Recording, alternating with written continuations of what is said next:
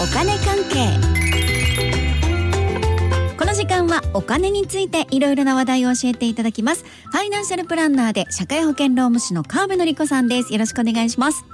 はい、よろしくお願いします。先週はクレジットカード不正利用のお話でした。今日はどんなお話でしょうか？はい、フリーランス保護新法のお話です。おおフリーランス保護新法、うん、まあ読んで字のごとくなんですけどね。フリーランスを保護するための新しい法律っていうねことですよね。で、あの会社員の方関係ないやと思ってるかもしれないんですけれどうも、ん私ね大いに関係すると思うんですよね。うん、だから働く人みんなが常識として知っておくべきだと思います。えー、フリーランスの法律だけどフリーランスじゃないっていう人もみんなが知っておくべきだっていうことなんですね。これ、うんでもなんでなんですか？うーんとね、まあ、まずね、あの、今後、同じ会社で働きながら仕事をもらうにしても、はい。会社員じゃなくってね、フリーランスとして自由に働きませんか？なんて言われる人が増えるんだろうなと思ってるんですよ。うーん。まあ、例えばね、年齢的には55歳とか60歳とかでそう言われる人は、もうかなり当たり前になるという気がしますし、ええ40歳とかの会社も出てくると思うし別に年齢に関わらずっていうのもねあるだろうなって予想してるんですよ。えー、ななんでそういう風になるだろうなになるんですか？うんとねまずねあの大きい会社でタニタとか、はい電通とかねそういうところでもう大々的にねそんな提案がされていまして、うんニュースにもなりましたしあとは有名な経営者が言った言葉で40歳定年制がいいんじゃないかなんていうのもね大炎上しましたし。うん。でまあ当然ねそういう話が出てくると追随してくる会社もありますしうね、んうん。あまあ要するに会社としてははい会社員として雇用するよりも、うん個人事業主に業務委託として発注する方がまあ正直言っていろんな面で都合がいいというのはあります。おういろんな面で都合がいい。これちょっと気になりますね。この辺聞きたいなっていう感じがしますけど。まあねはい、ねまあ、私とか川辺さんもともとフリーランスなので、まあ、いいとして会社員からフリーランスになる人にとってはこれって重要ですよね。もうね本当にね重要ですよね。うん我々もねもちろん、まあ、すでにフリーだけれども、はい。でももちろん常識は知っておくべきですけどね。うんうん。うん、であの会社にとって都合がいいっていうところがこれね聞きたいところとそうです知りたいところうん、ここはですねまずねコスト面ですね。うん。会社員として雇用すると健康保険料厚生年金保険料雇用保険料っていうのがねあのかかるわけでね。はい。でもうそう、まあ、皆さんこう会社員にと払ってます給与天引きで引かれますけれどもその金額何万円も会社だって負担してるわけですようね。ん。うん、でそれはフリーランスの人にかからないですようね。ん。うん あと労災保険ってあるじゃないですか。はいはい。あの労災保険料なんて従業員の負担0円ですからねそれでついてきますからね。そっか。ね、うんだからまあ私とかもよく言う会社員はいいですよねっていう話よくしますけど、ね、はい本当会社も払ってくれてるんですもんね。そうなんですよ。うんということはんその人たちがみんなフリーランスになって同じ仕事をこなしてくれたらそっちの方がコストはね安くなりそうじゃないですか？確かに払わなくてよくなりそうですもんね。単純に会社の支出が減りますもんね。そういうことになりますよねうん同じ支払い同じような手取りでね働いてくれりゃいいですよね。うん、そしてあと会社側のね責任っていう面でも全然違いますよ。であのフリーランスには労働基準法とかもない無関係ですから、うん。もう何時間働こうが残業という概念がないですよね。ああ、そうか。そうですそうですあとは労災保険もね先ほどこうないって話しましたけれども、うんということはあの怪我をしても働きすぎて倒れても、うんもう責任はないですしそうですね。その極端に言うと過労死っていう概念がないんですよ。ってことになっちゃうんですよね。そうですそうですこういうのってまあ私とか松尾さんにしたらフリーが長いから、うんまあ当たり前のですけれども、うん会社員が長い人っていうのは、うんもうついてることが当たり前になってるから、うんうんフリーランスになったらまあいろいろちゃんと調べて勉強したらちょっと怖いなって思うかもしれませんね。確かにそうかもしれないですね。もう本人もちょっとうわって思うかもしれないし、家族もどうですかね、その辺の条件変わったことすら気づかないかもしれないですけど。あ私もそう思いますよ。うあん、なんか違うんだなぐらいしか思わない。そうそう。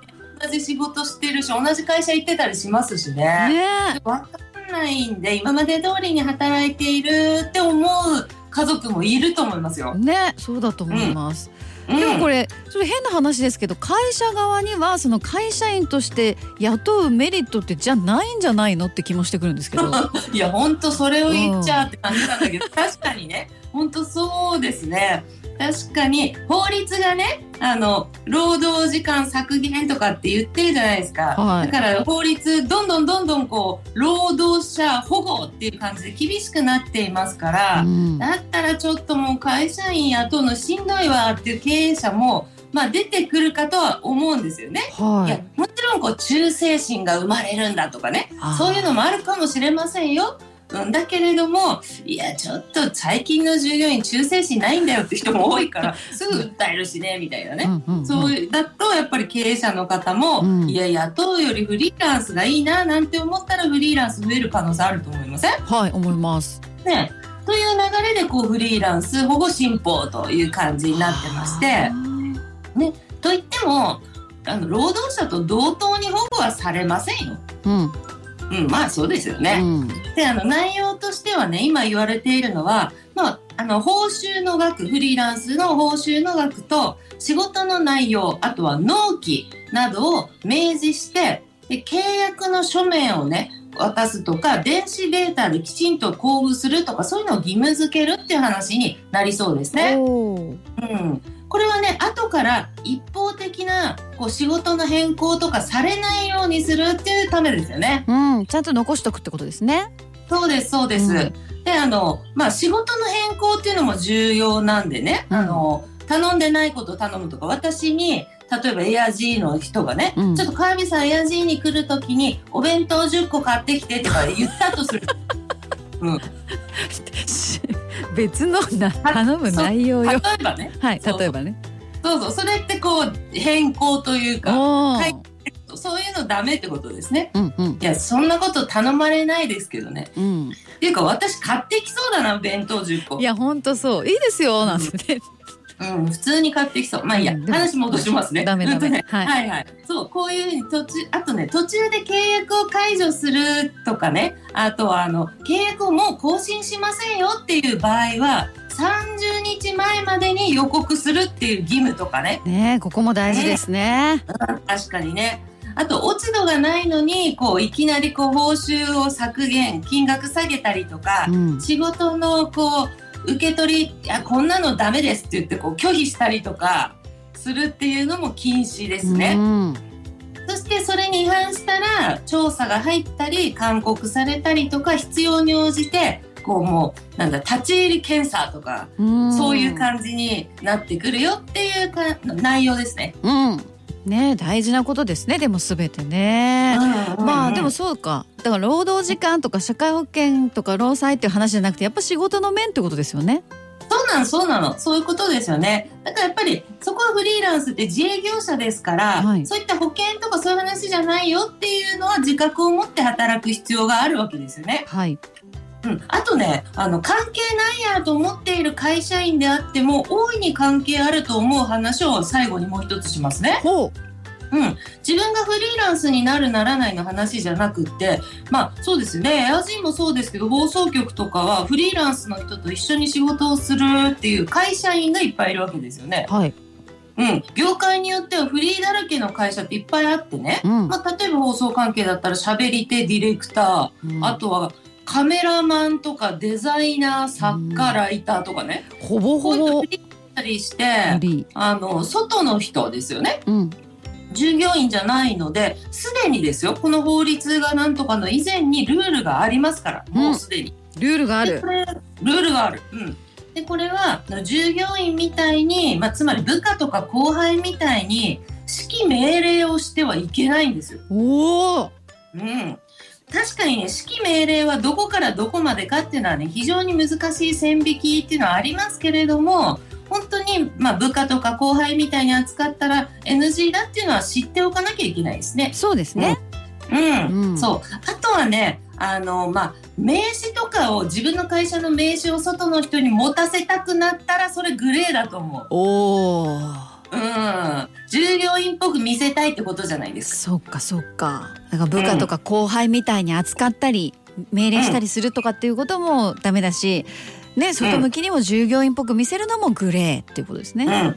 うん。はい。うん。という感じでね、フリーランスの人、これからも増えていきますし、うんやっぱり働く人みんなが知っておくべきだと思います。そうですね。そうだそうだ。うん本人だけじゃなくてね、周りの人たちもしっかり、えー認識しておくことが重要ということですね。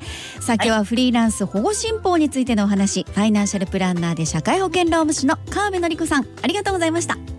はい、ありがとうございました。